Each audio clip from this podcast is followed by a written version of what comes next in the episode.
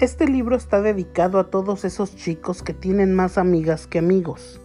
Su voz suena más aguda de lo normal y caminan distinto. A los niños a los que llaman maricón por los pasillos del instituto. A quienes los defienden.